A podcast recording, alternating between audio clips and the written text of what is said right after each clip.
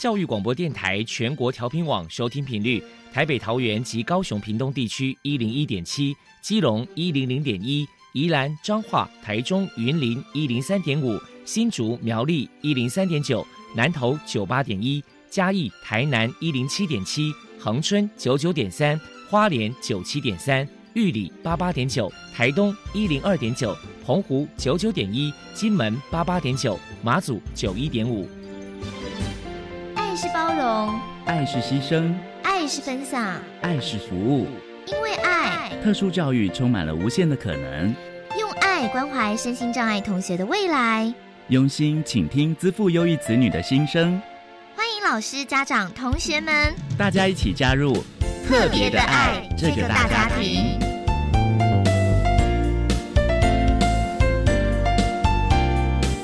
本节目由教育部学生事务及特殊教育司指导，国立教育广播电台监制。欢迎收听。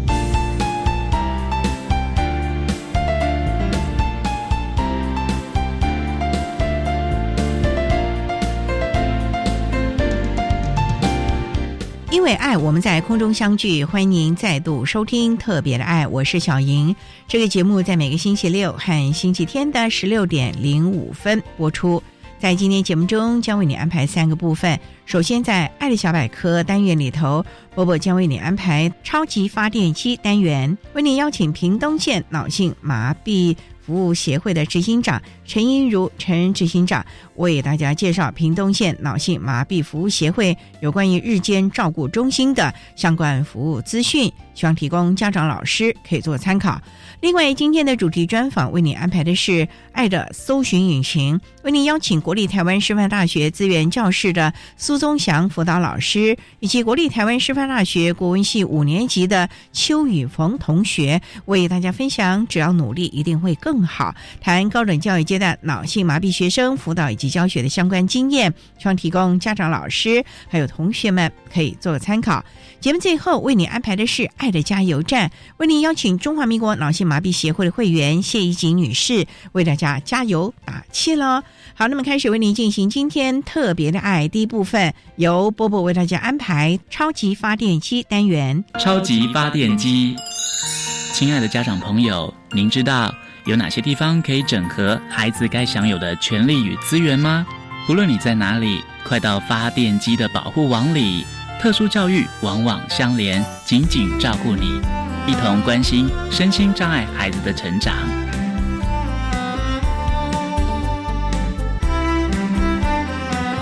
Hello，大家好，我是 Bobo。今天的超级发电机，我们特别邀请到屏东县脑性麻痹协会的执行长陈莹如女士，来跟大家介绍一下协会的日间照顾中心服务。屏东脑麻日间照顾中心是全台湾第一家脑麻日照中心。我们请陈执行长来谈一谈，当初协会创立日间照顾中心的缘由跟目的是什么呢？我们吕志斌理事长是脑性麻痹者，所以呢，本身有很大的体会。他也知道我们县内有许多脑麻者，他在就学、就医、就业等方面都很需要受到妥善的照顾。所以呢，他经洽询屏东县政府社会处。跟获得高雄市脑性麻痹服务协会，还有民众医院的支持下，还有结合屏东县脑性麻痹者的家属，还有热心脑性麻痹的复健工作人员的力量，他在一百零五年四月三十创办屏东县脑性麻痹服务协会，在民国一百零七年创办长期照顾服务附设社区长照机构。理事长本身也是重度脑性麻痹者。他感同身受脑麻孩子的内心需求，跟正常人一样，非常想要追求快乐、自我的满足，但呢，常常会被照顾者跟外界忽略。那日照中心就是要让脑麻者对自己重拾自信，希望体验正常的生活。它可以为脑麻患者带来正向的刺激，让心里不孤单、不寂寞。许多孩子走出自家小房间的天地，在中心里，他们有了朋友，有了社交，以往紧绷、害怕、紧张的心情都会被轻松自在的笑容所取代。那我们理事长他自己本身并没有生小孩子，所以呢，他把日照的孩子呢都当做自己的孩子一样疼惜的照顾。所以他会创立这个日照中心。接下来，我们请陈执行长介绍一下屏东脑麻日间照顾中心的服务对象，还有服务项目包含了哪一些？我们的服务对象呢，最高收案的名额大概十五名，那涉及在屏东县市脑性麻痹患者，或者是领有身心障碍手册为辅，那其他经常照中心的专员评估核定需要日间照顾的服务者。我们的服务内容呢，包括生活照顾，也会做一些家事的训练，还有生活自立的训练、健康促进，比方说有打击乐、音乐照顾等。那还有文康休闲的活动、体适能的附件、辅具学习的训练、家属支持的服务、那餐饮的服务、交通的服务。以上。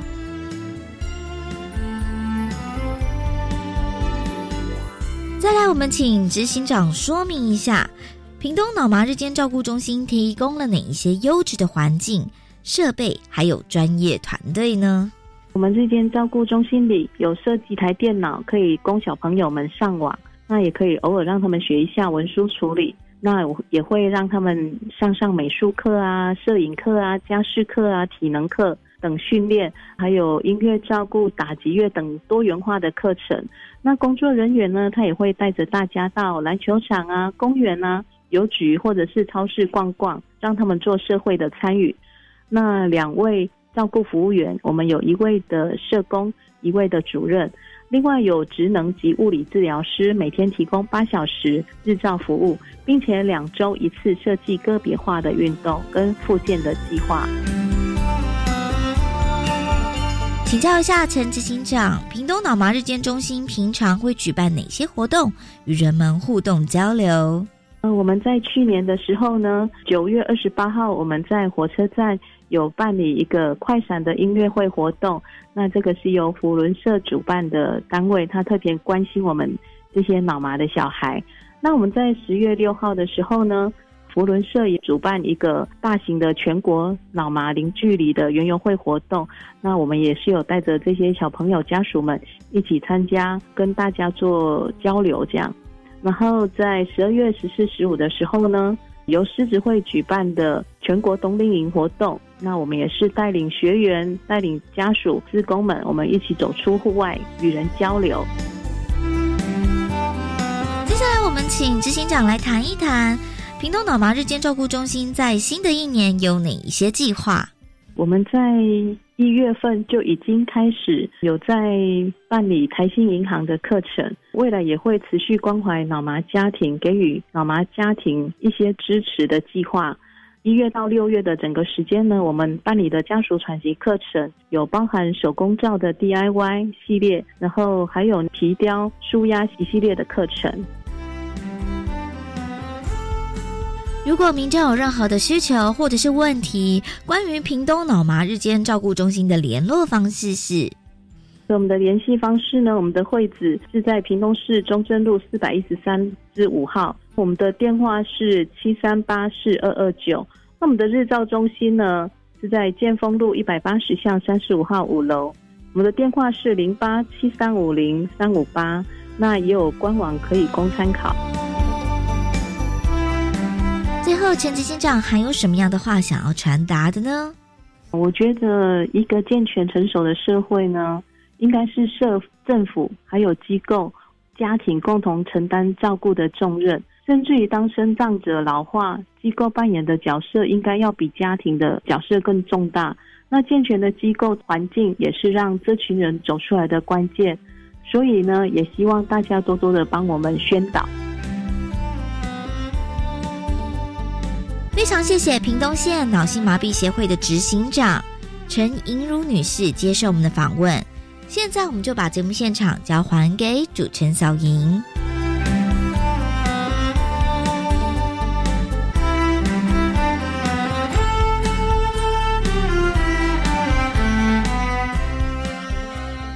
谢谢屏东县脑性麻痹服务协会的执行长陈莹如陈执行长以及伯伯为大家介绍了屏东县脑性麻痹服务协会有关于日间照顾中心相关的服务内容还有特色，希望提供家长老师可以做参考喽。您现在所收听的节目是国立教育广播电台特别的爱。这个节目在每个星期六和星期天的十六点零五分到十七点播出。接下来为您进行今天的主题专访。今天的主题专访为您安排的是“爱的搜寻引擎”，为您邀请国立台湾师范大学资源教室的苏宗祥辅导老师，以及国立台湾师范大学国文系五年级的邱宇逢同学，为大家分享“只要努力，一定会更好”，谈高等教育阶段脑性麻痹学生辅导以及教学的相关经验，希望提供家长、老师还有同学们可以做参考喽。好，那么开始为您进行今天特别爱的。主题专访《爱的搜寻引擎》，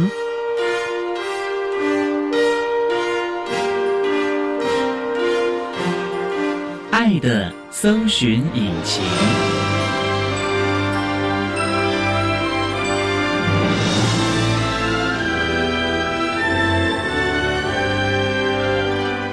今天为大家邀请到两位到节目中来。第一位呢是国立台湾师范大学资源教室的辅导老师苏宗祥苏老师，老师您好。哎，您好。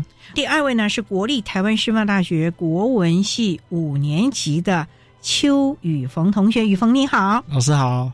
特别邀请两位啊，为大家来分享，只要努力，一定会更好。谈高等教育阶段脑性麻痹学生辅导以及教学的相关经验。那刚才啊，我们介绍了雨逢，想请教雨逢，今天要为大家分享你的求学经验了。对，主要是我的状况，还有我的求学经验为主。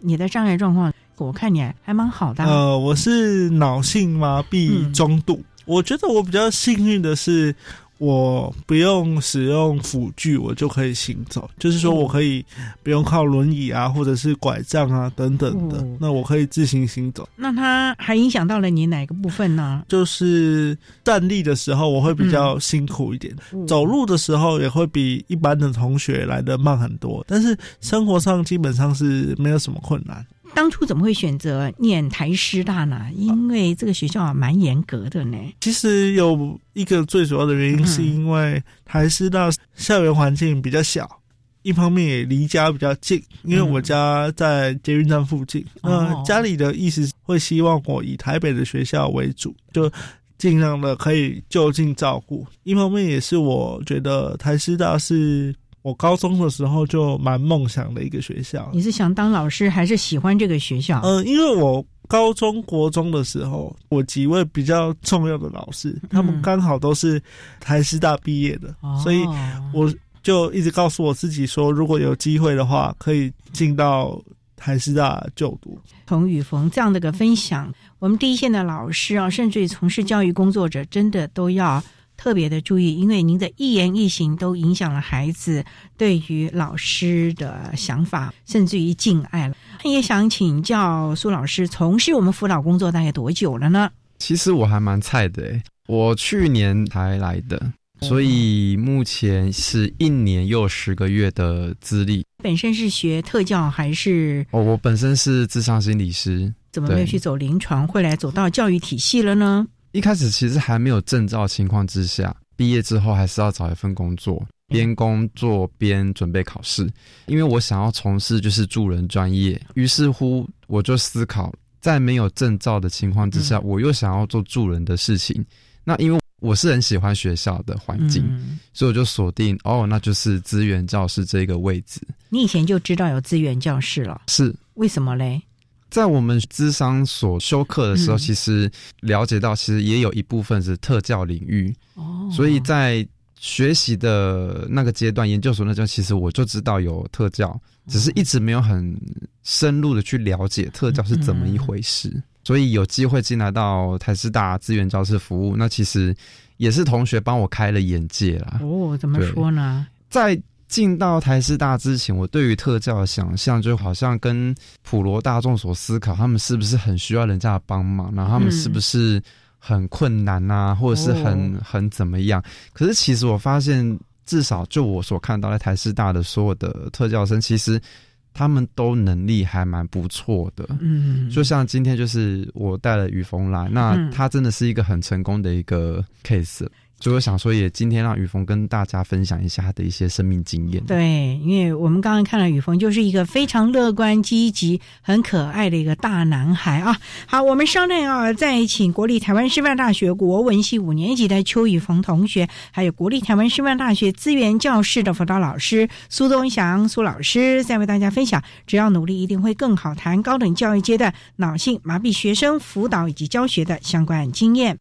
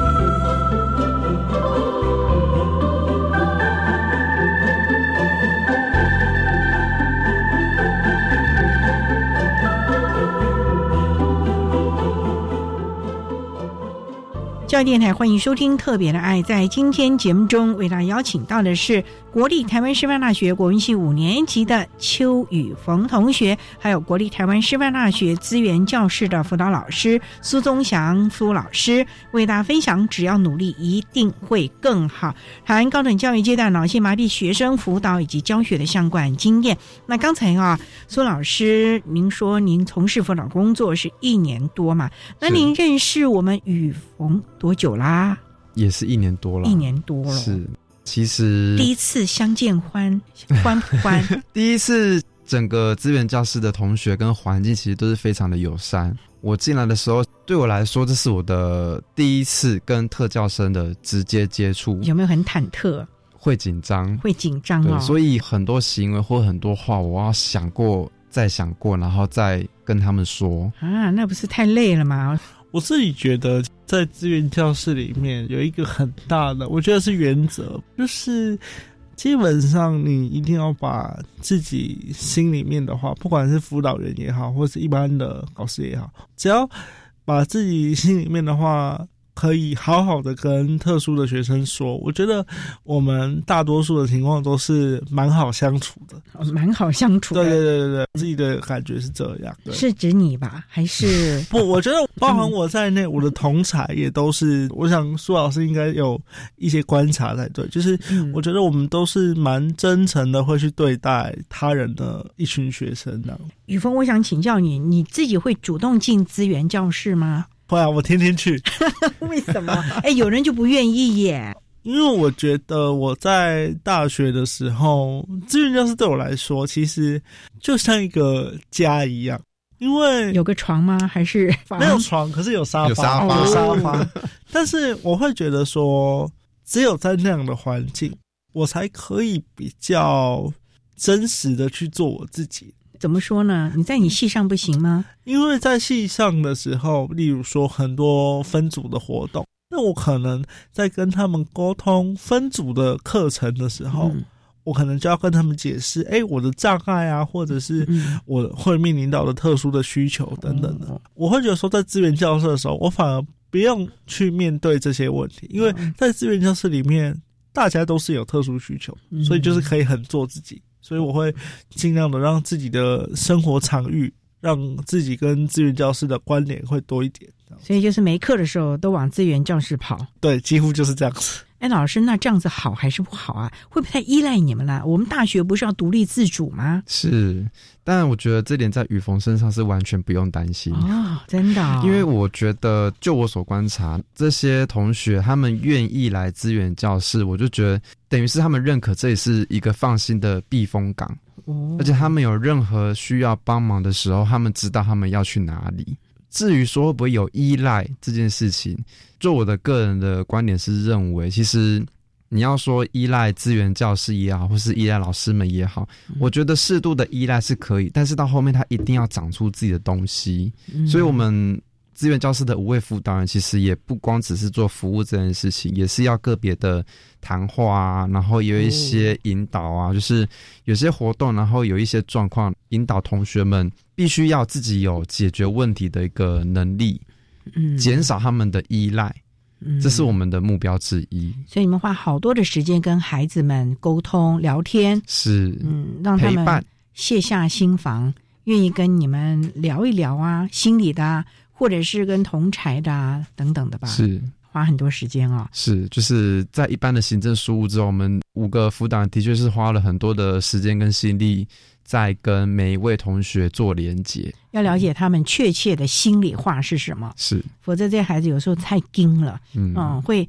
觉得不好意思麻烦人，或者是等等。雨峰会不会有这个问题？我觉得可能是因为我已经很资深了，在资源教室里面，所以我不太有这样的问题。哦就是应该是说，我花了很多的时间，在我三年级、四年级的时候，我才找到我在资源教室的定位是什么，哦，我将来要做什么。我觉得这个在资源教室的学生里面是一个蛮重要的课题。这很重要。我们稍待啊，再请我们国立台湾师范大学资源教室的辅导老师苏宗祥苏老师，还有国立台湾师范大学国文系五年级的邱宇峰同学，再为大家分享“只要努力，一定会更好”，谈高等教育阶段脑性麻痹学生辅导以及教学的相关经验。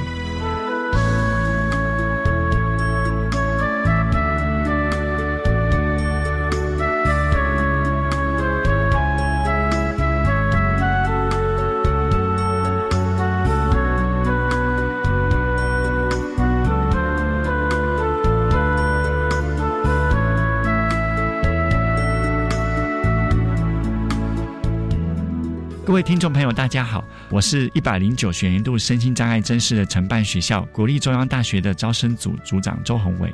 一百零九学年度身心障碍学生升学大专校院的重要的工作时间，寄发准考证的时间是在一百零九年的一月三十号，同时间我们会告知特殊需求辅具的审查结果。学科考试的时间是在一百零九年的三月二十二号礼拜五到一百零九年的三月二十四号的礼拜天。数科考试的时间是在一百零九年的三月二十三号的礼拜一。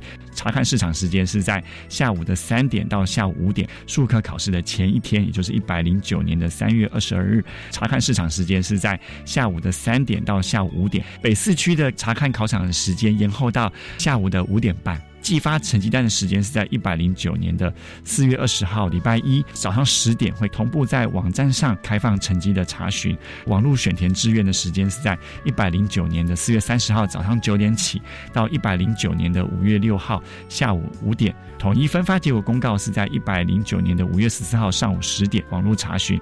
放弃录取资格截止日是在一百零九年的六月一号以前，是以邮戳为凭。各位听众朋友，如果有任何的问题，欢迎打电话到国立中央大学的教务处招生组，联络电话是零三四二二七一五一，分机是五七一四八到五七一五零。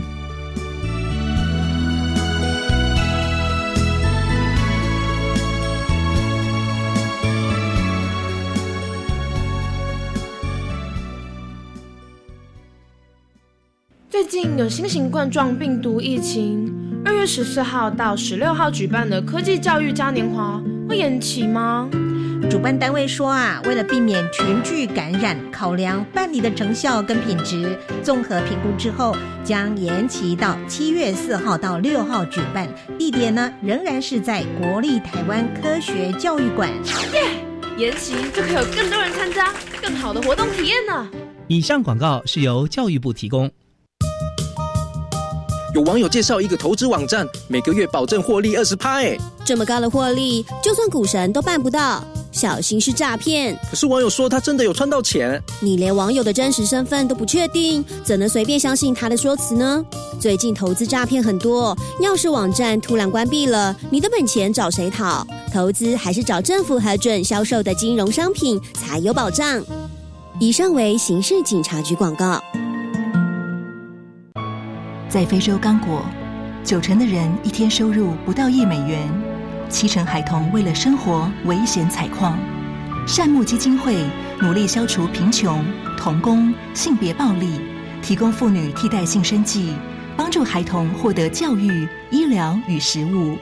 一点付出即能改变非洲孩童的一生。捐款请搜寻善牧基金会零二二三八一五四零二。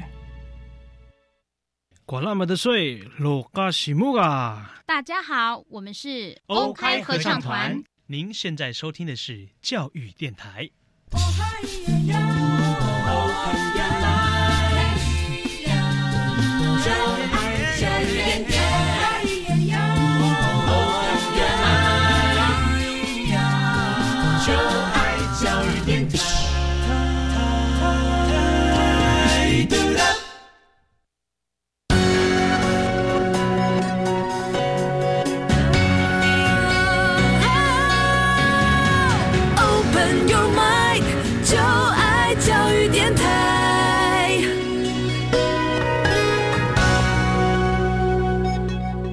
电台欢迎收听《特别的爱》这个节目，是在每个星期六和星期天的十六点零五分到十七点播出。在今天节目中，为您邀请。国立台湾师范大学国文系五年级的邱宇峰同学，还有国立台湾师范大学资源教室的辅导老师苏宗祥苏老师，为大家分享“只要努力，一定会更好”谈高等教育阶段脑性麻痹学生辅导以及教学的相关经验。那刚才啊，苏老师提到了在资源教室几位辅导老师用了蛮多的时间了解孩子的状况。那宇峰自己也提到说。你几乎是以资源教室为家，可是，一直到了大三了，你才把自己在资源教室的定位能够很清楚的厘清。能不能为大家来分享？两年时间还不够，那两年你在干嘛啦？因为我觉得这两三年师大它有慢慢的在改变对于特殊学生的一些教育的方法，例如，例如这两三年学校比较强调的是。学生要自己走出来参与特教的倡议啊，或者是自我决策这样的一个工作。像我的话，我就跟随了学校去了蛮多地方，例如说，我有去金门地区做了特教的宣导。嗯，那我也去了一对一，也是金门马祖地区的特殊儿童的陪伴工作。我甚至最后也到了美国去做了特教的演讲，所以我会觉得说，其实学校这两年他一直在鼓励我们尽量的让自己走出来，不要老是把障碍当成一种借口、借口或者是一种保护的东西。我会觉得在这样一次又一次的练习里面，我会开始去思考说：，哎，那我到底在这里面我要的是什么？我要变成哪一种人？我要变成哪一种让我的老师、让我的家人放心的，对，会对我是放心，甚至为我感到骄傲的，应该是这样子。就是我会慢慢的找到我自己想要的方向。老师看到雨逢今天能够侃侃而谈，虽然只认识他一年多，可是看到他的成长吧。其实我不意外，他今天会这样表现，其实我不意外，因为其实他平常就这样，平常就有这能力了。哦，只是他今天可以更完整，然后更有脉络性的把它陈述出来，这倒是有点超乎我的。预期青出于蓝那种感觉有没有很开心啊？超开心。嗯，不过啊，雨峰我也很好奇的，就是虽然我们台师大这几年来一直对我们的特教孩子啊有更多的期许啊，对，那可是因为过去你们已经安于现状了，那刚开始你会不会觉得，哎呦，干嘛找麻烦嘛？等等的，会不会刚开始也有这样的一个压力呢？因为你要逼迫自己，也要强迫自己走出那一步，然后开始看到自己其实有这个能力。可是过往我并不知道啊，会不会担心害怕？我没有这个能力啊。我觉得这些事情从学校的角度来看，他有点像是一步一步带着我做，他不会一开始就突然叫我去做特教宣导，他可能是让你从学校的特教的事物啊，让我们慢慢的参加，所以我不会觉得很紧张，是因为在每个阶段学校让我从事的工作都是。我能力所及的事情，例如哪一些叫做能力所及？例如说，我最开始接触到的第一件跟特教有关的工作是学校的特殊教育委员会的学生代表。哇！那在我二年级的时候，我就成功的被学校当上了这个职位。那你知道你要在里面如何的发声呢？其实那个时候，我跟了。蛮多老师都有讨论，包含特殊教育中心的主任啊等等的。那那个时候，对于二年级的我来说，的确是提供了很多的协助。例如说，我们在会议当中要怎么样跟校长沟通，要怎么样跟长官们做一些交流，其实这些都是有他的方法在。我觉得在那个阶段的时候，学校。的师长提供我很多必要而且是需要的协助啊，也看到了自己的成长吧。对对对，起码表达沟通，看到事情症结点，理直气和。对，就是这样的能力提升了吧？沟通的能力，我觉得对我来说是很有显著的进步。嗯，就是我开始会主动的去告诉人家说我需要的是什么，感觉这慢慢慢慢的。也看到自己其他的进步了吧？不光是这个特推会的，例如说你必须要去宣导，你怎么知道我要说什么呢？尤其到金门、马祖啊这些地，甚至到美国，哎，我举美国这个例子来讲，因为本人是一个英文非常低落的学生，我的英文非常的不好。那你怎么敢出去？那那个时候有点像是学校半鼓励半。强迫、半强迫的，是我们资源教室 鼓励你吗？那时候也不算是资源教室，算是特教中心，因为这个是中心的计划。老师们的英文想当然一定都是不错。那那个时候我练习的方法就是，我先把我的讲稿拟出来，然后我一个单字一个单字的去查。因为我们是寒假出国嘛，我们从开学在九月就开始不断不断的练习。后来就发现，你真的硬着头皮上台讲的时候，其实。你的学习成果还是很显著，就是你还是会有很多的英文就可以马上的流畅的表达。Q&A 的时候呢？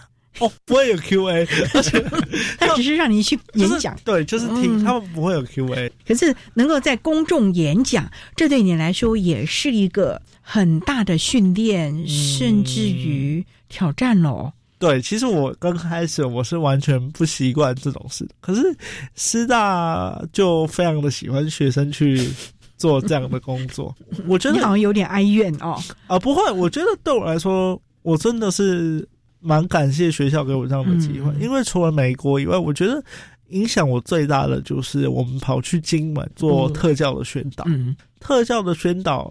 想当然，就是每次都是要跟全校的师生，或者是一连好几班的学生，跟他们宣导一些特殊教育的东西。那我就会觉得，这个也是我喜欢的工作。那更重要的是，我终于可以把我心里面所想的那些想法，跟一般人，不只是特殊学生，可能是一般的学生，去跟他们分享。当他们给我好的回馈的时候，我觉得那个对我的成就感是蛮难取代的。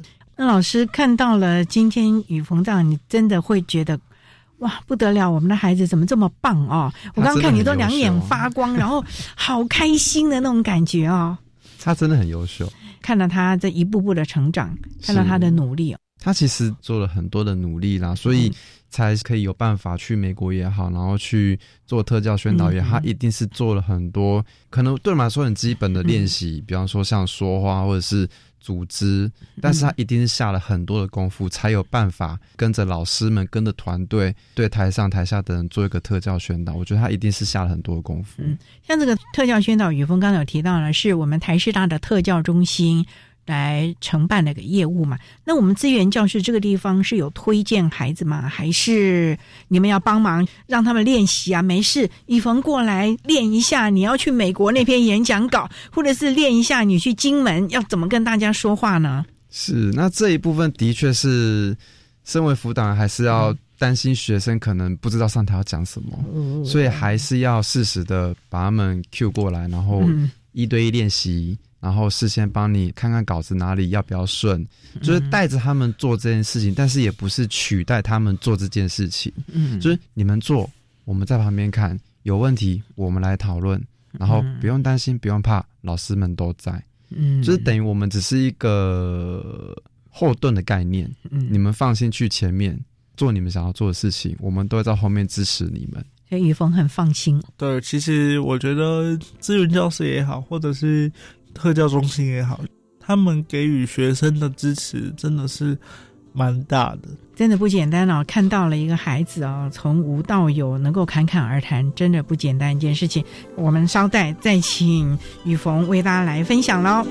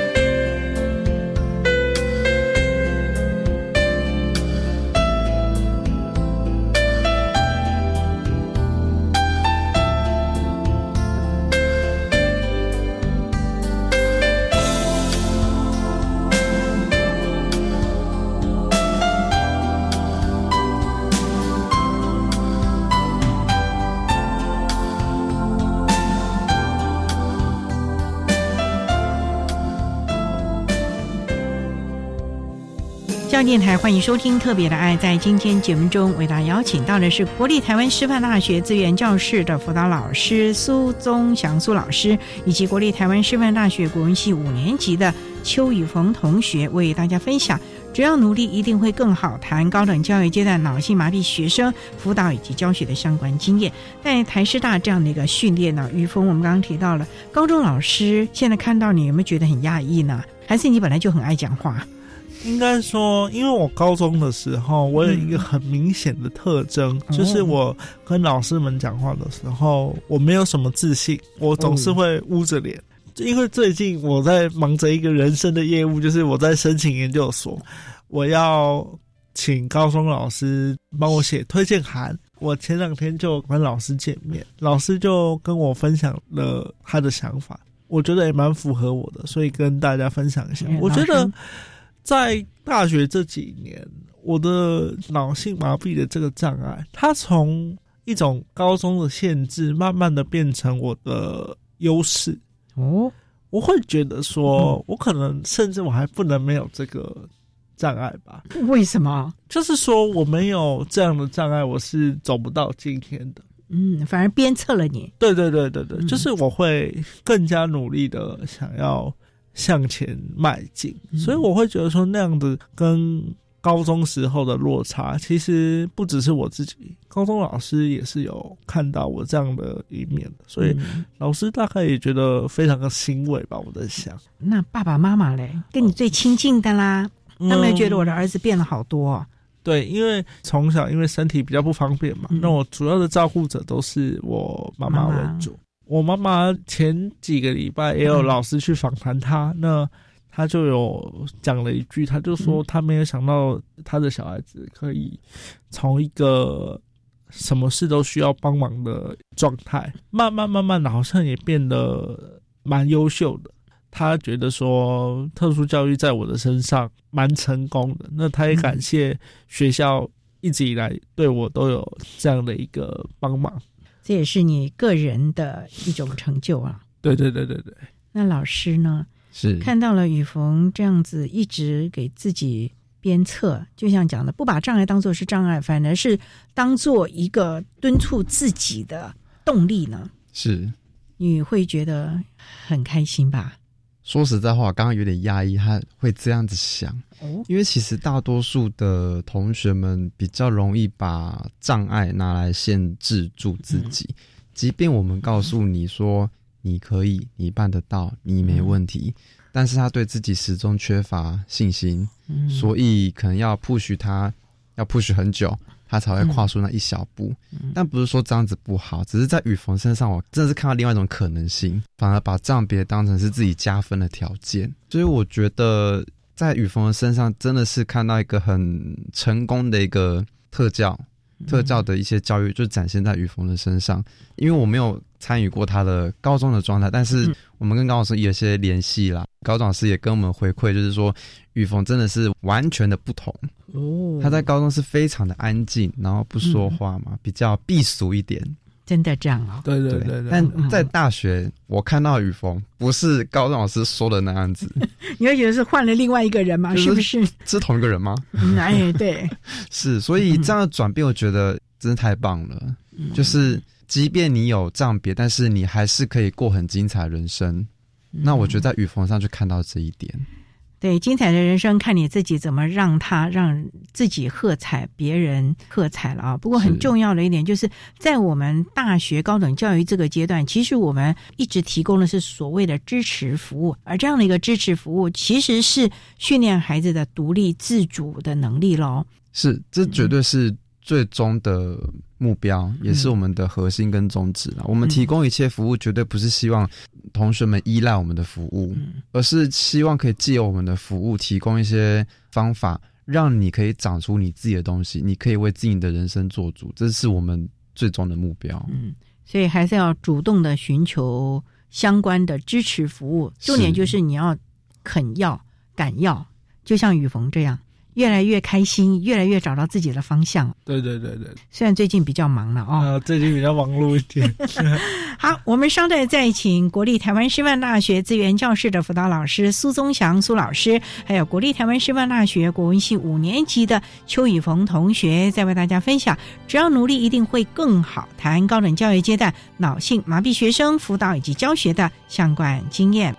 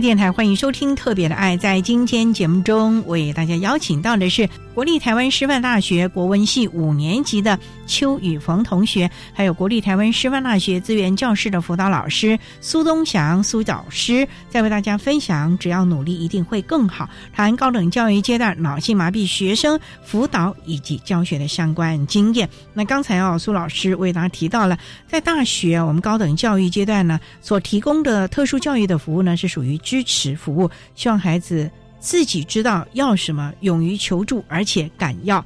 我想，在我们今天雨逢的身上就看到了这样的一个效果。不单是高中老师、爸爸妈妈，我想我们今天的苏老师，我都觉得你一串串的惊叹号都出现了啊！现在，天哪，这个是我平常认识的雨逢吗？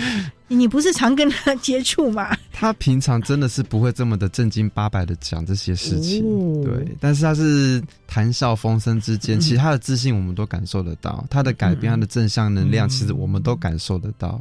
就是笑谈之间掌握世界，我觉得也没有那么夸张啊。就是我比较会知道我自己要的是什么。那你怎么知道你自己要什么？这个是很多人啊，念了大学，甚至大学毕业了，他都不知道他自己要什么耶。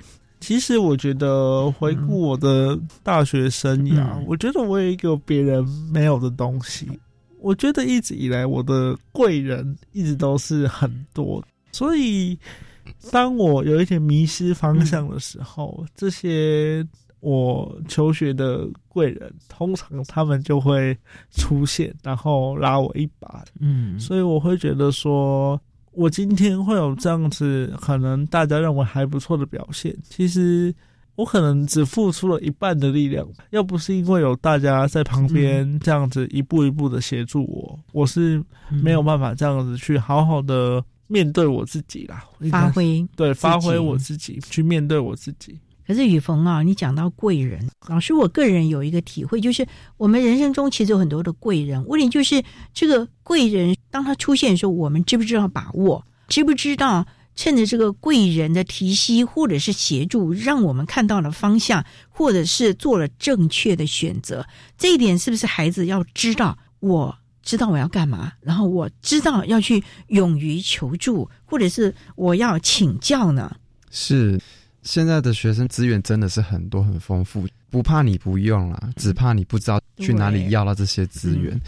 雨峰真的算是很特例的成功啦，但是我觉得他的成功也可以复制在其他所有同学的身上。最主要就是刚刚雨峰说了，他说他敢要嘛，他知道自己要什么，所以前提是同学的自我认识，他到底知不知道他要什么东西，自我探索够不够？我相信不管是特教或是一般生。都会面临同样的问题，所以辅导的一大部分的工作，其实也是在协助同学们认识自己，去了解自己，然后你才会知道你要什么。那当你知道你要什么，你才会知道自己哪里不够，然后我要怎么办，我才有那个动机去学或者去改或者去增加我的能力。那我们的辅导师工作室。我们就旁边来协助你，帮助你，看你可以怎样达到你想要的地方。所以雨逢其实这也是慢慢学习的嘛。就像你二年级的时候参加了特推会，开始询问说：“哎，那我应该要怎么样跟校长啊，跟所谓的长官来谈谈我们特教生的需求？”对对。另外一方面呢，从二年级、三年级慢慢的更多的特教的宣导。你刚才也提到说，其实你很开心去金门。不光只是对特教，而是对一般大众，你说了你想要说的话，这是不是你一直以来，尤其在大学发掘了你的任务，或者是你必须要承担的责任了呢？这跟我去的偏乡是有关系的，因为偏乡的特殊教育，大家都可以知道，就是它的落差是很大的。我在偏乡的时候，我有遇到跟我一样是脑性麻痹的孩子，但是他的状况可能就没有像我那么好。那我就会想说，明明一样都是特殊教育的学生，为什么会有两种不同的情况？我就会开始去想，我到底可以为跟我一样的同学，或者是跟我一样状况的人也好，我可以为他们做什么？我觉得这一直以来都是我蛮在意的点，所以我就会开始去想，我是不是也可以把我自己内心的想法告诉社会大众，让大家一起来想想看。当我们面临特殊教育里面可能存在的问题的时候，身为一个学生也好，或是老师也好，那我们可以怎么样去解决这个问题？我觉得这个是我蛮在乎的一个关键。所以在台师大国文系的训练，对你这个部分有没有帮助？我觉得国文系最大的训练大概还是来自于文字吧，因为像我的话，我会上网络的论坛啊，或者是专栏啊，去发表一些关于特殊教育的文章。大家给我的回馈就是，他们觉得我的文字能力表达的蛮成功的，所以我会觉得说，其实国文系最大最大的对我的协助就是我对于文字的掌握能力，我觉得比一般的学生出色。我在描述障碍或者是特教的时候，我会更精准的拿捏到底是什么样的情况。因为对我来说，总结一句就是，我觉得文字比较好让我表达我想说的话。可是更重要的，老师，我个人认为，这也是他的心打开了，他愿意去面对，也愿意用文字来呈现你所有的心声了。否则的话，有的人仍然。跟这个鸵鸟一样，不愿意去面对这个情，哪怕他的文笔或者是他其他的优势能力再好，他也永远裹足不前喽。对，未来什么计划呢？啊，我目前最大的计划就是我有考特殊教育的研究所。为什么要走特教？因为就像我前面讲的一样，我终于想到了自己应该要做什么。在研究的一方面，我也遇到了一个对我来说蛮重要的贵人。我想要跟着老师一起继续学习，所以我才想说，好，那我们就一起来考个研究所。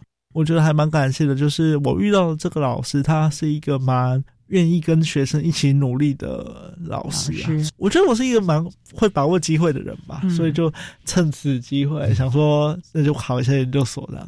会把握机会，也要你自己准备好。重点是你知道你要什么，你才能把握住这个机会。否则，有人也是稍纵即逝，甚至于人家一直拉着他，他也自己不知道要什么，甚至于不知道怎么跟随这位贵人。对对对对对，我觉得对我来说真的是蛮重要，所以非常开心。对，其实蛮开心的。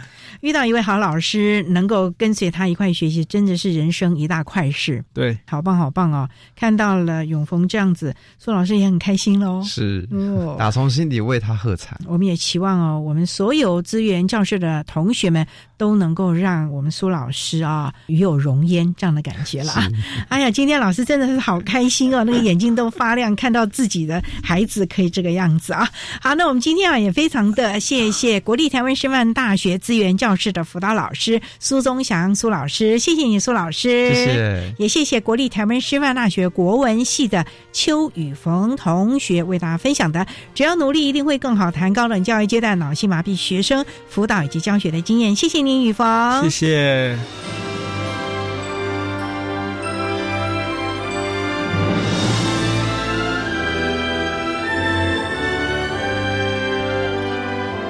谢谢国立台湾师范大学资源教室的苏宗祥辅导老师，以及国立台湾师范大学国文系五年级的邱宇峰同学，为大家分享了高等教育阶段脑性麻痹学生辅导以及教学的相关经验，希望提供家长、老师还有同学们可以做参考了。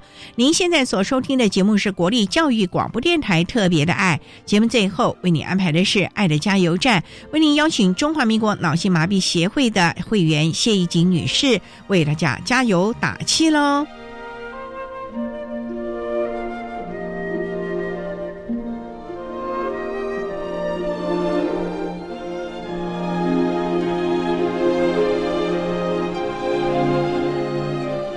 爱的加油站。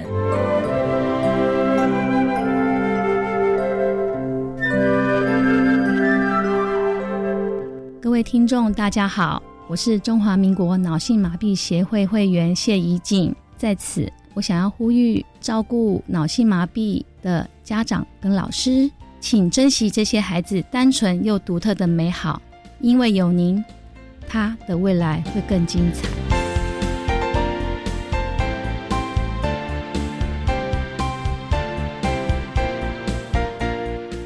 今天节目就为您进行到这了，感谢您的收听。在下个星期节目中，为您邀请获得一百零八年度教育部优良特殊教育人员荣耀的基隆市立安乐高级中学国中部特教组的组长彭淑珍彭组长，为大家分享生活的适应能力，谈国中教育阶段智能障碍学生辅导以及教学的相关经验，希望提供家长老师可以做参考了。感谢您的收听，也欢迎您下个星期六十六点零五分再度收听《特别的爱》，我们下周见了，拜拜。